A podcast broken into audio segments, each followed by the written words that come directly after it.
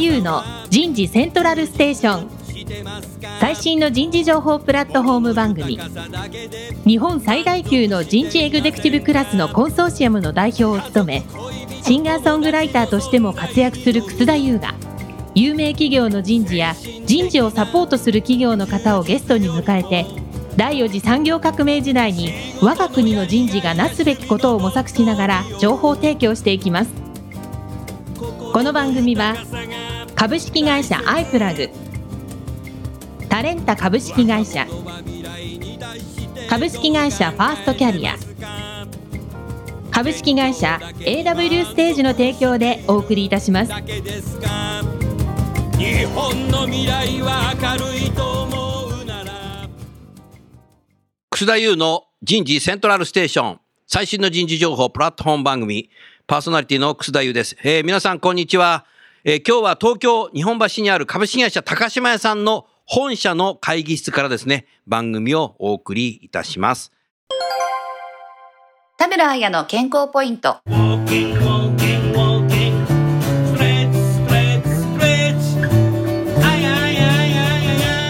マスク生活による浅い呼吸で集中力が低下する。疲れやストレスが溜まった時、またデスクワークで悪い姿勢を続けていると呼吸は浅くなります。浅い呼吸は血液の巡りが悪くなり、疲れが取れにくかったり、内臓機能の低下や免疫力の低下、集中力の低下などを引き起こします。マスクをつけていると、息苦しさから口呼吸となり、呼吸が速くなり、浅い呼吸となってしまいます。鼻呼吸をして、深く長い呼吸をすることを心がけましょう。特に、長く息を吐くことを意識すると良いでしょう。深い呼吸で全身に血液をしっかり巡らせ、心と体をリラックスさせていきましょう。マスク生活による浅い呼吸で集中力が低下する。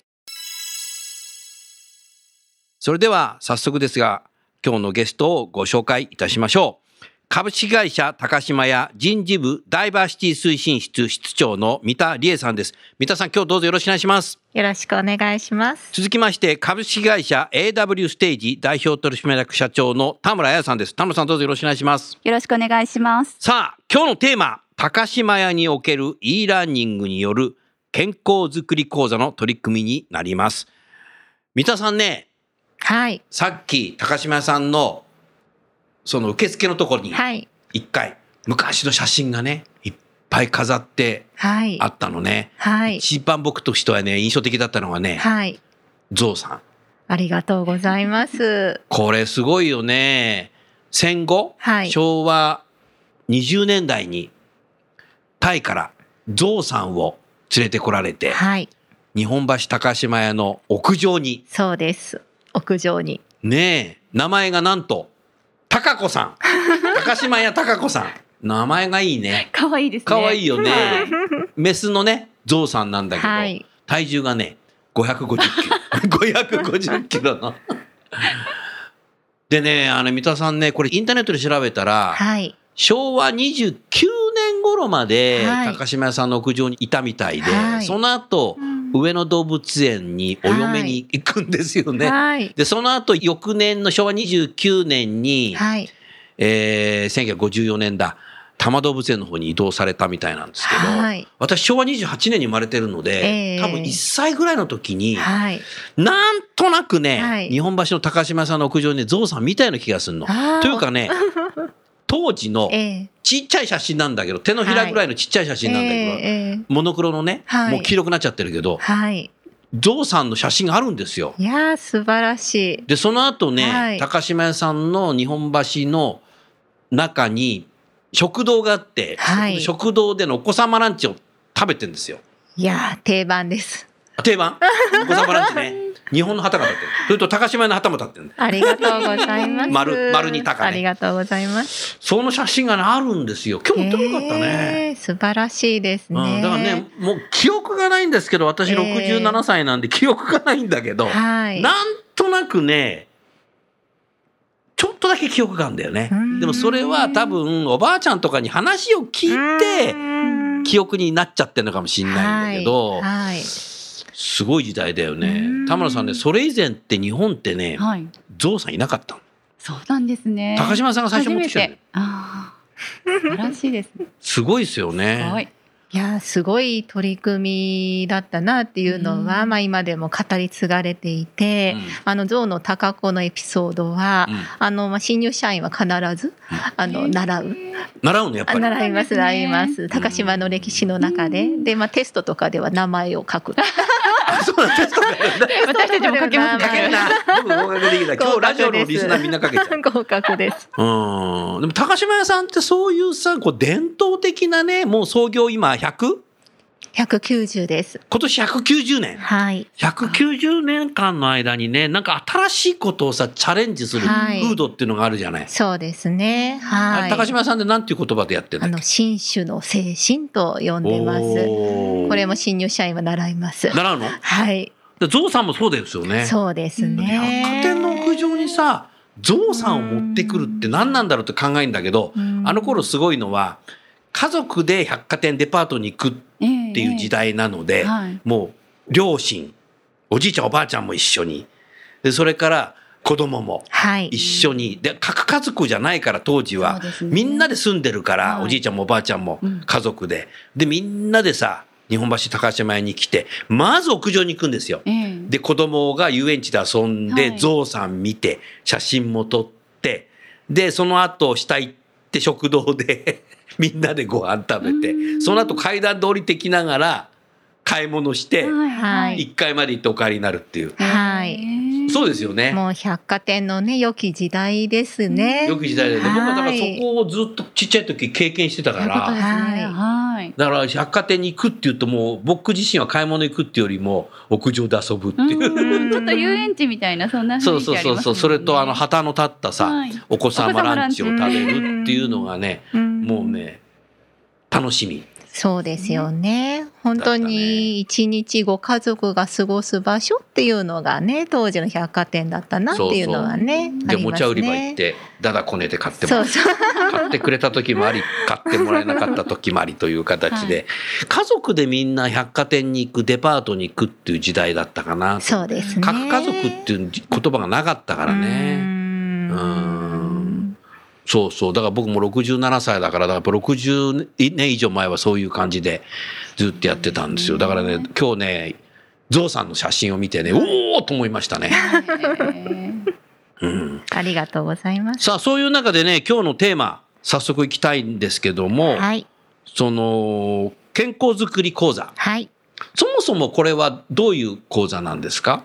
そうですね。あの、私どもの会社では、例年50歳はい。と55歳。まあもうちょっと正確に言うと40歳も、あの年齢の節目でセミナーをやってるんですね。で、まあそれぞれにあの年齢の目的はあるんですけれども、うん。まあ例えば40歳はちょうどキャリアの折り返しで、うんうん。あの、どちらかというともうキャリア形成を中心とした講座なんですけれども、うん。50歳は、うん。まあ、弊社定年、現在60歳になりますので、はい。まあ、残り10年、うん。どのようにまあ過ごしていきますかという、まあ、当然仕事だけではなくて、あの、その後のライフも見据えた。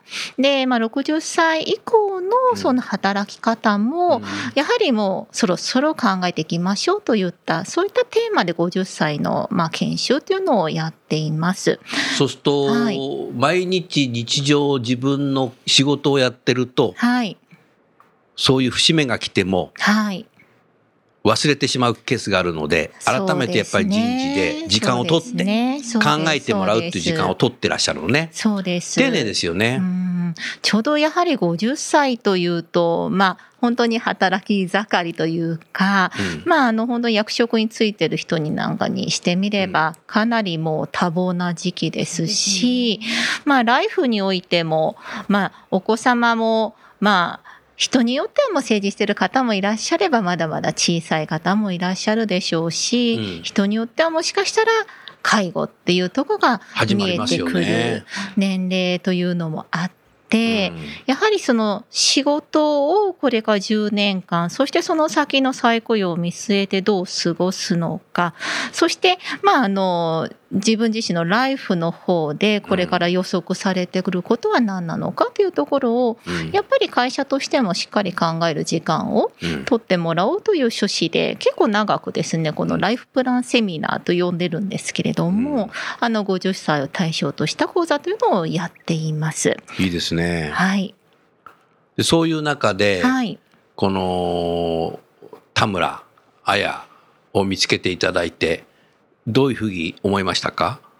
そうですね。あの、このライフプランセミナーの中のコンテンツは非常にまあ多岐にわたっていて、えー例えばどういうものがあるんですか？はい、あの、まあ、60歳以降の働き方を考える、まあ、当社のその再雇用制度の、まあ、理解だとか、そういったものから、うん。まあ、退職金ですとか、うん。年金制度ですとか、うん。そしてマネープランであったりだとか、こういったものも学んでいくんですけれども、もう一つやはりその50歳という年齢の、まあ、ポイントとして、はい、やっぱりその50歳境目にいろんなこう健康課題がうん。こう出てくる方も多くいらっしゃるという中で、やっうんぱりその残り10年、そしてもしかしたら15年、20年健康的に働いていくために、まあ、健康をテーマにした、はい。あのコンテンツっていうのが必要だなとないうふうにあの考えて、うん。で、あの、田村先生のあのエクササイズですとか、はい、企業目線に立ったうんエクササイズですとか健康の考え方っていうところに、まあ、非常に興味を持ちましてで今回ちょっとお願いをしたという次第になっています。実際その動画を e ラーニングではい、学習していくとはいいうことで、あの完成をした時、はい。ご覧になっていただいてどうでしたか、はい。あ、あの、すごくですね、なんて言うんですかね、すごくシンプルに企業の中でやるにはすごく良かったですね。おー。あの、なんでしょう、こう、私も結構 YouTube とかうんインスタとかでいろんなエクササイズ動画ってやっぱりたくさんありますね。はい、たくさんあるんですけれども、なんかまあやっぱりそのダイエット目線によっていたりだとか、うんうんまあその女性向けだとちょっとこう異性からの見られ方予選によってたりとか、やっぱりいろんなテイストがあって。うん。じゃあ企業の中で本当にフラットにニュートラルに使えるっていうところってなかなか少ないんじゃないのかなというふうに思ったんですね。うんで本当田村先生は本当シンプルに体の機能に特化してそこについてのエクササイズでしたので、うん。企業人としては誰もがフラットにナチュラルに聞ける内容だったなと思います。うん。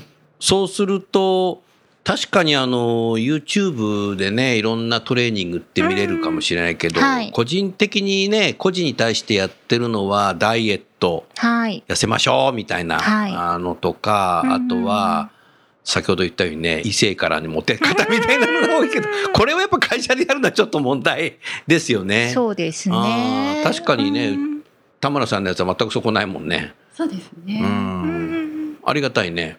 うんりがとうございます。実際どんなトレーニングをされたの？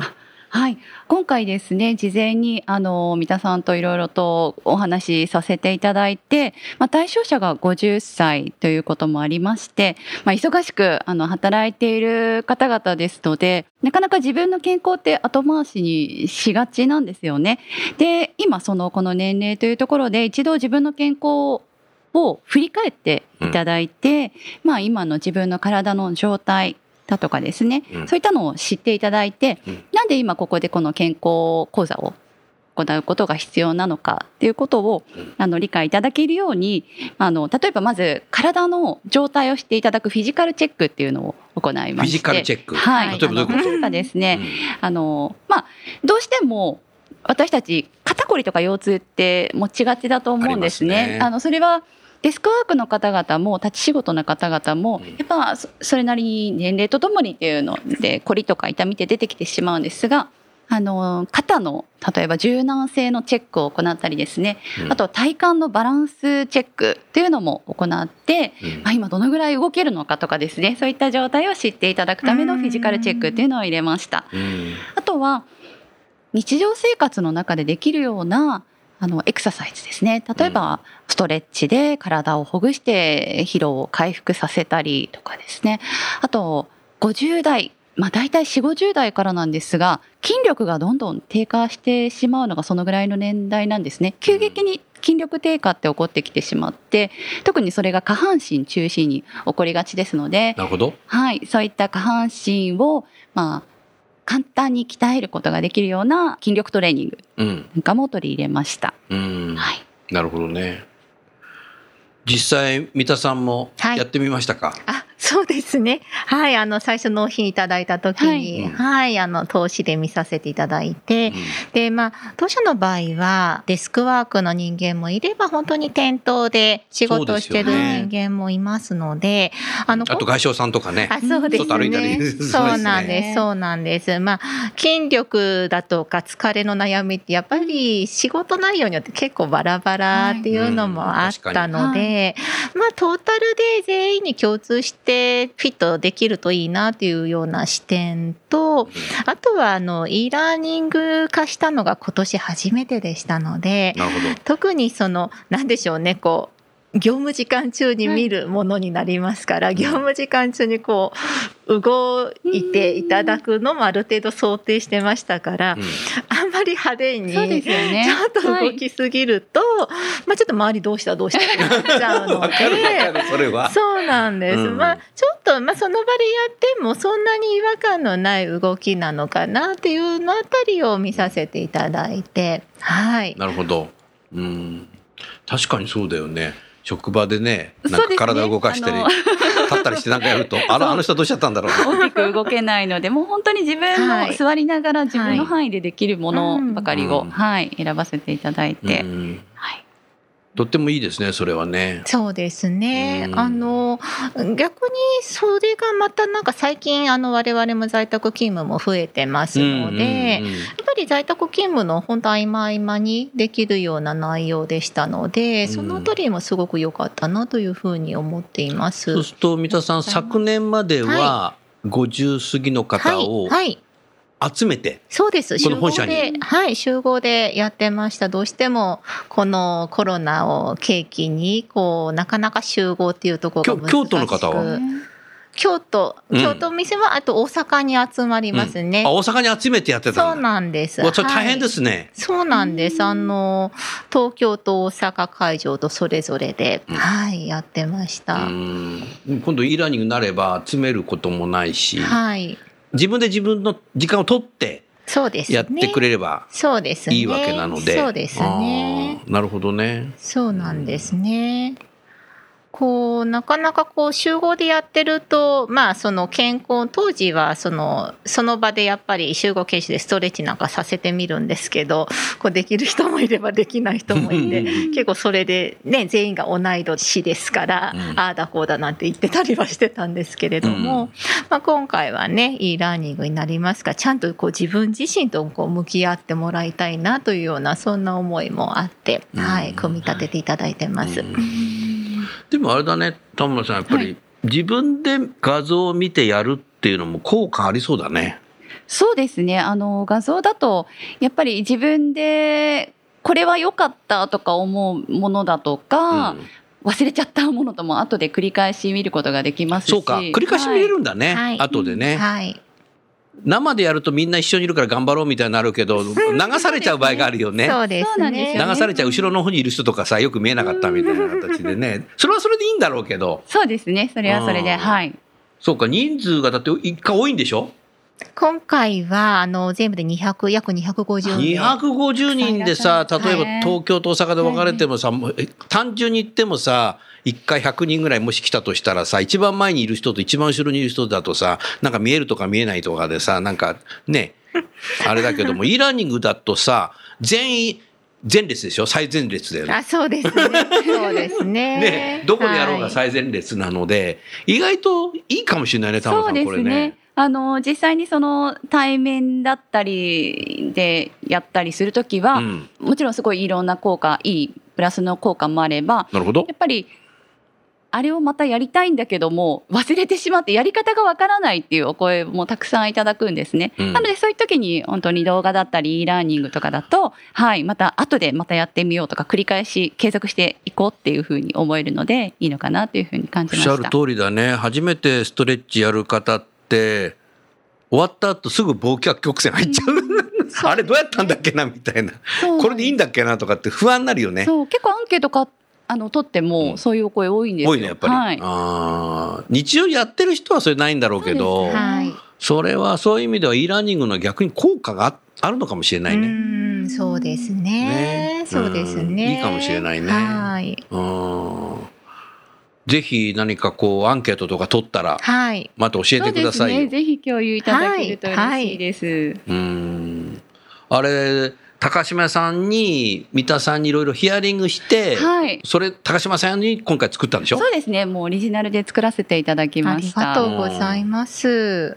ね職種によってやっぱ違うよね業界によってね。そうですね。うん。あとは特に今回は年齢層、うん。あのうん。50歳ということなので、はい。まあ幅広く皆さんにお届けする内容とはうん。少しまた異なって、うん。50歳中身を絞ってですね、うん。はいスライドで少しお話しする部分とかもあったんですけども、そのぐらいの年齢重ねることにまあ出てくるような症状だとか、まあ、そういったものも含めてお話しさせていただきながら、うんはい、その方々に適したエクササイズなんかも取り入れました。うんうんこれは社員の方も仕事中でもはい家からでもアクセスできるの、会社から。会社からで仕事時間中にという。あいやあ仕事時間中にやってくださいってことですかそうですね。そうですね。んなるほどね。そこはやはりこう会社として、まあ企業人としてあの学んでほしいっていう。あそういう意味をきはい、ちんとね、メッセージそういうのを明確されてますよね。ね高島さんの考え方っていうのははい、そうですね。ね。自己啓発とはまた違う。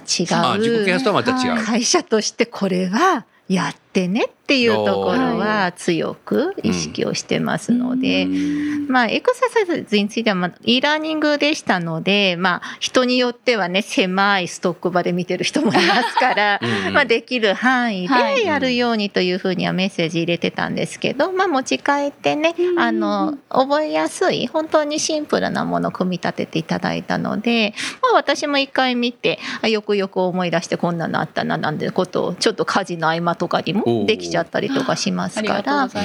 ね、どうしてもやっぱりがっつり30分間運動しようと思うとなかなかねはい。続かなかったりよね。するんですけれども。ねなので、はい。最初納品した時も、はい。あの皆さん全部あのご自身でやっていただいた上で、はい。これは職場では少しやりづらいねっていうふうにフィードバックいただいて、あじゃあはいそういうのはカットしてまたっていう感じで、ははい。い、作らせていただきました。はい。お店にいらっしゃる方は、はい。お店をやっている時間に広報で。あそうですね。うん。はい。で百貨店さんって広報があるからいいんだよな、あ広報のない結構そういうショップの店ってあるもんねいろいろね。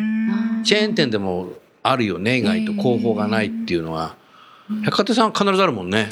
まあそうですね。それぞれのじなんかな僕なんか仕事で歩いたことあるあ そうですか。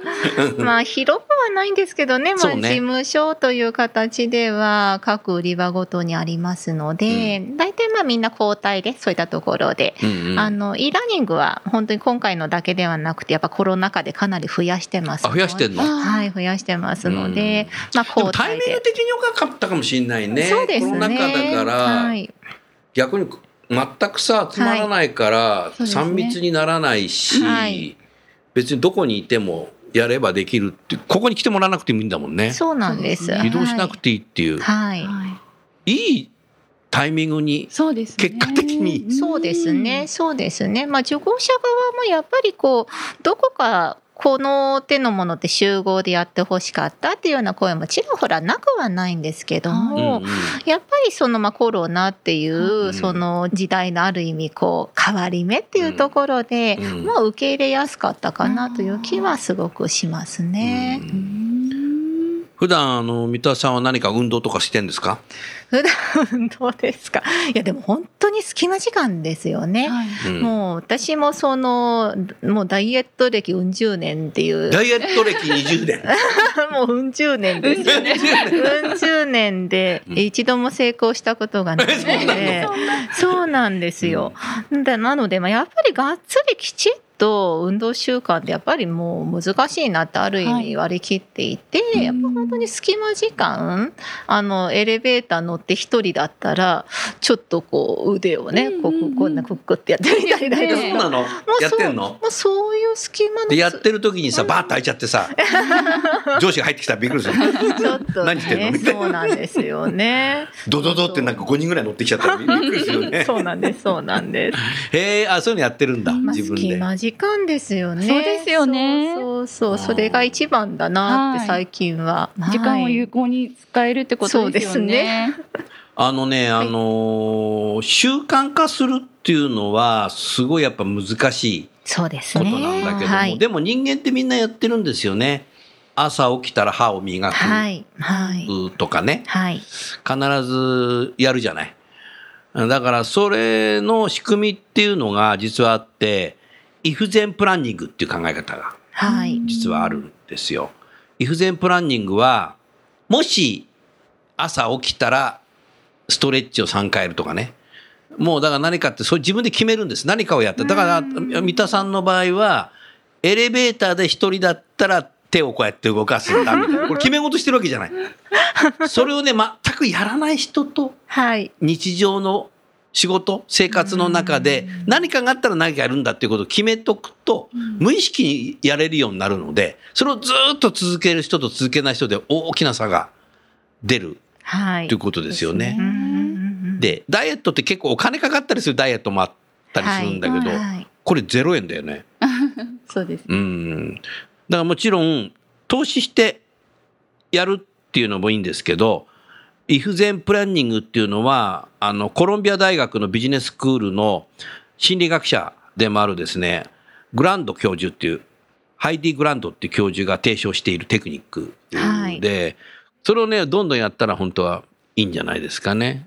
そうですね。なんかうん本当におっしゃる通り、がっつり運動する時間を設けるのってなかなか難しいですようね。んなのでその運動だけにこだわらず、まあ、身体活動量を上げるっていう意味で、うんうんうんまあ、例えば座ってる時間よりも少し立ち上がったりうんうん歩く時間を増やすとか、日常生活の中でできる体を動かすこと、うん身体活動っていうのを増やしていくことで、はい。まあ、結果的にうんですね体って変わってく他るのかなって。のフロアに行く時も何かあれ、エレベーター乗らないではい。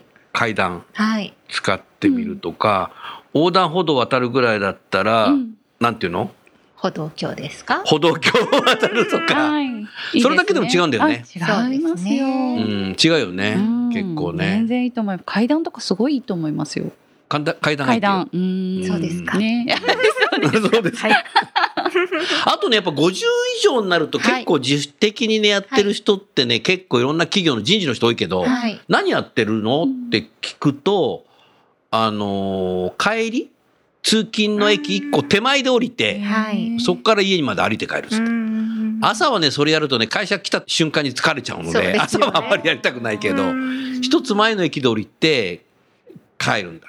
歩いて帰るんだ。結構いいよね。すごいですね。そういう人ね。10分15分。ただ飲んだ時だけはもう早く帰りたいからそれやんないしてだけど、うん。だからそういうの飲まない時は前の駅で降りるんだってこれもイフゼンプランニングだと思うんだよね。うん50過ぎると結構そういうことをしてる人多い。うんできっかけはっていうとねやっぱね健康診断でそうですよね。なんか言われたりして、はい運動しなさいって言われてから、ね自分なりに考えなさいって言われて、うん自分は全くスポーツしないんだけど、はい。何かないかなって歩くっていいらしいっていうのをどっかで耳して。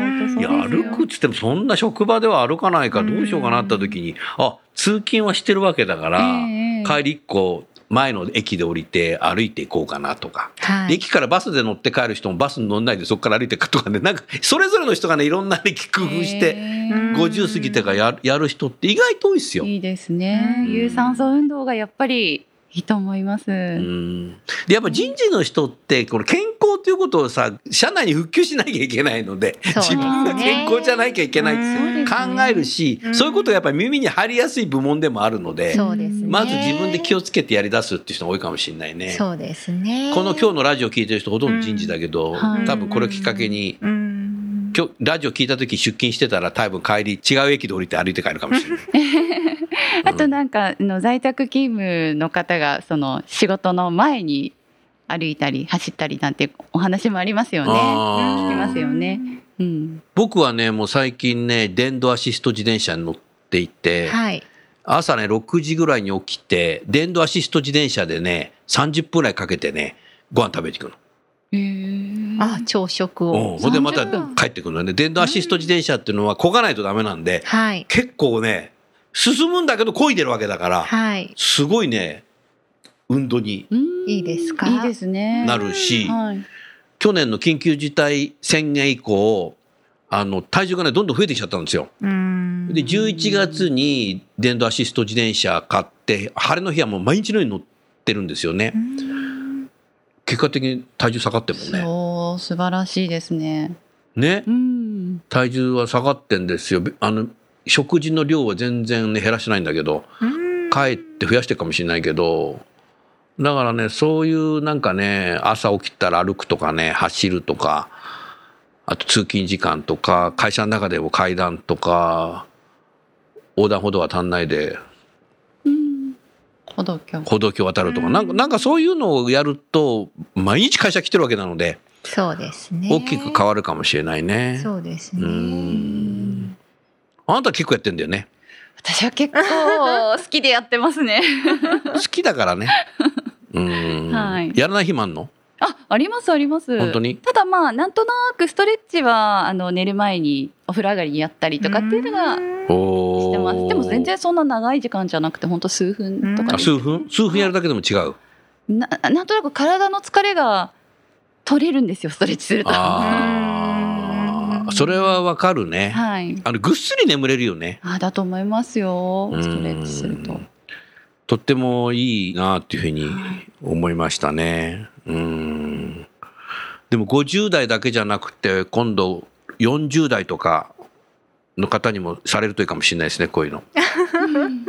まあそうですね。あの、まあ、当社の場合は、まあ、全従業員のどうでしょう？6、7割がもう店頭の人間になってますから、うんやっぱり身体活動量って比較的高い方だと思うんですよ。店頭歩くもんね。はい。あの、そうなんです。所轄するフロアが大きい、まあ、マネージャー職なんかは、やっぱり2フロア、3フロア持ってると、やっぱりもう、そうかワンフロアだけ担当してんじゃなくてあーツーフロアスリーフロア持ってらっしゃると、そうですねあっち行ったりこっち行ったりしなきゃいけないし。小さいお店だと割とそれもあるので、そうなるとやっぱり1日2万歩ぐらい歩くって、一日2万も歩いてんの？言ってますからうん割とそのなんでしょうね、その基礎体力というかは、デスクワークの人とは大きく違いますそうなんねですちょっとそこで大きな差が本社スタッフとはあるんですけれどもね。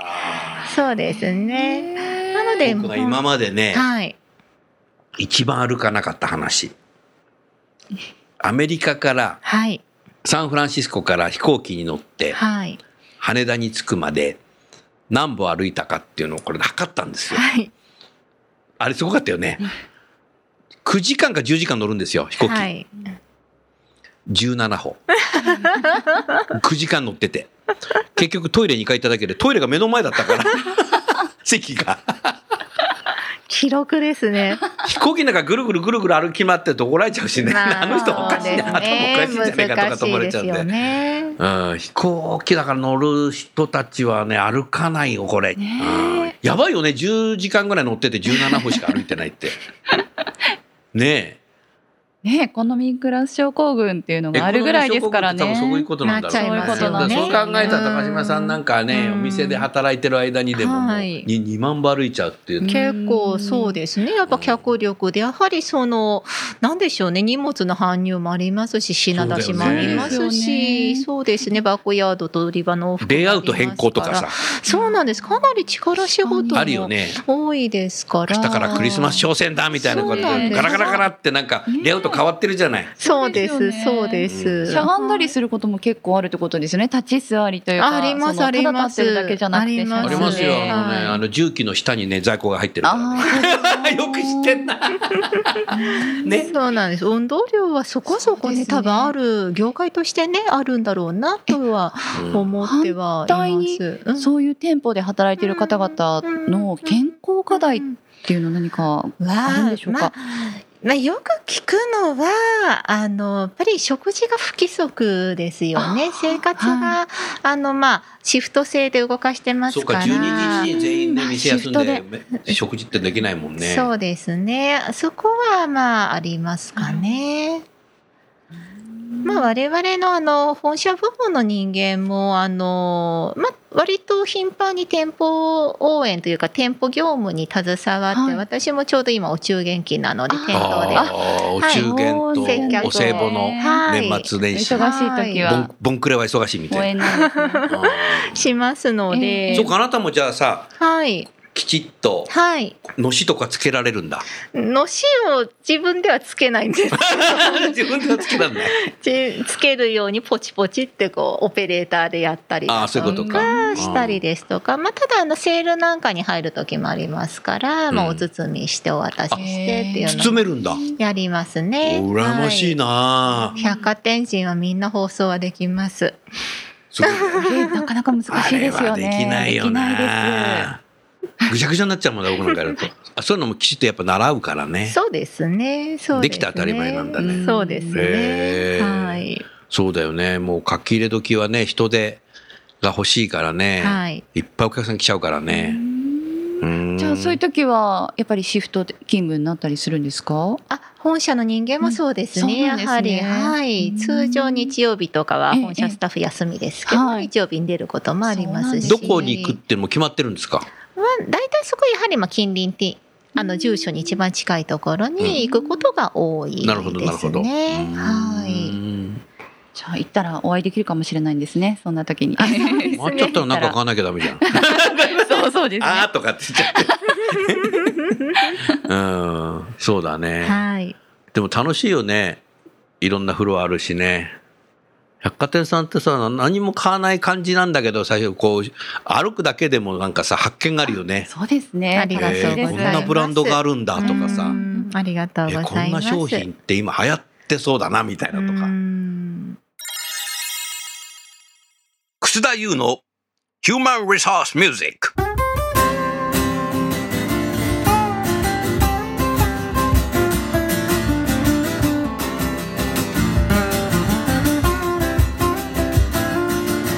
今日の曲は私のサードアルバムの中から輝け飛び出せグローバル人材。この曲は最初に MC が入ります。MC は実際の ANA の CA をされていた山田真紀さんにお願いしています。それでは聞いてみましょう。輝け飛び出せグローバル人材、どうぞ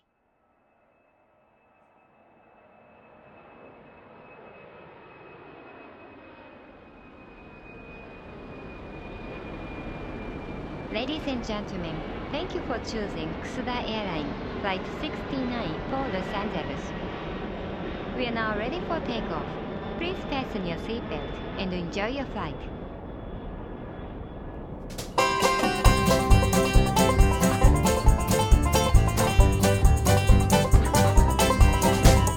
英語ができない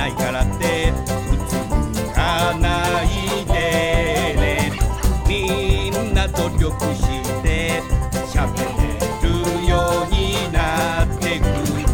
そして世界へ羽ばたいてゆこうイエーイ。世界70億の人へ僕らは届ける。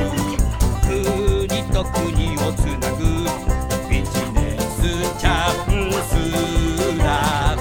勇気を出して飛び出そうイエーイ明日を信じてゆこう僕らはグローバルに世界の人々がサービス製品を待っているそして君が届けてゆこう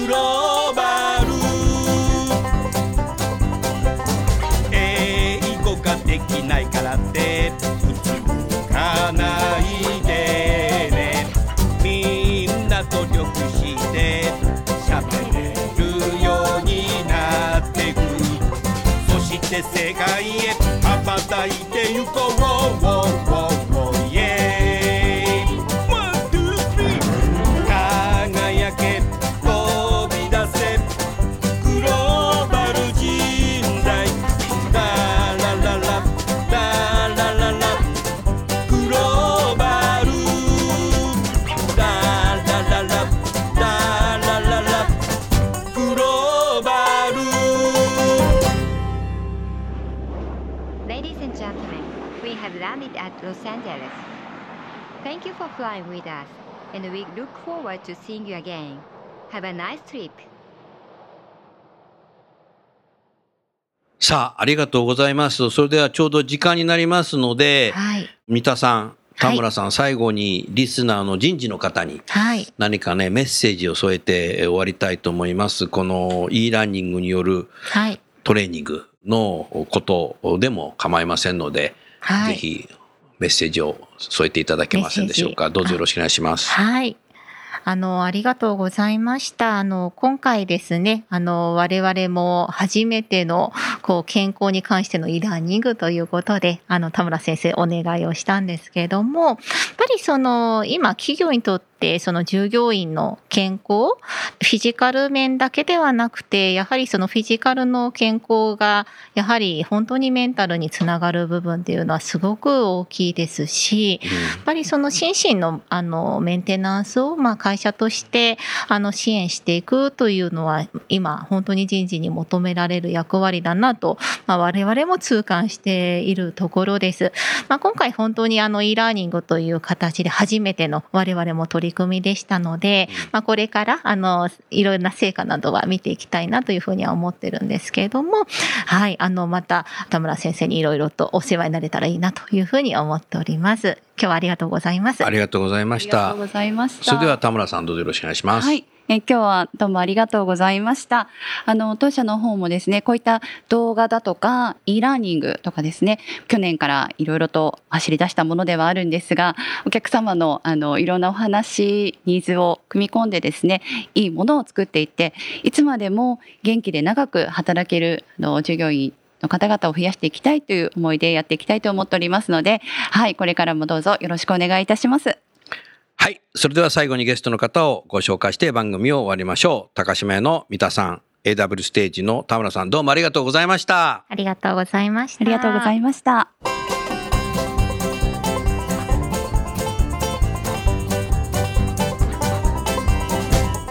今日の番組はいかがでしたか？楠田優のサードアルバムの中から「輝け飛び出せグローバル人材」とともにお別れですこの番組は企業から学生に直接オファーを送ることができる新卒向けダイレクトリクルーティングサービスを提供する株式会社アイプラグ。ワークハッピーな世の中を作るをミッションとし世界の HR テクノロジーを日本市場に展開するタレンタ株式会社。若きリーダーたちの可能性を引き出し企業と社会の成長に還元する。株式会社ファーストキャリア。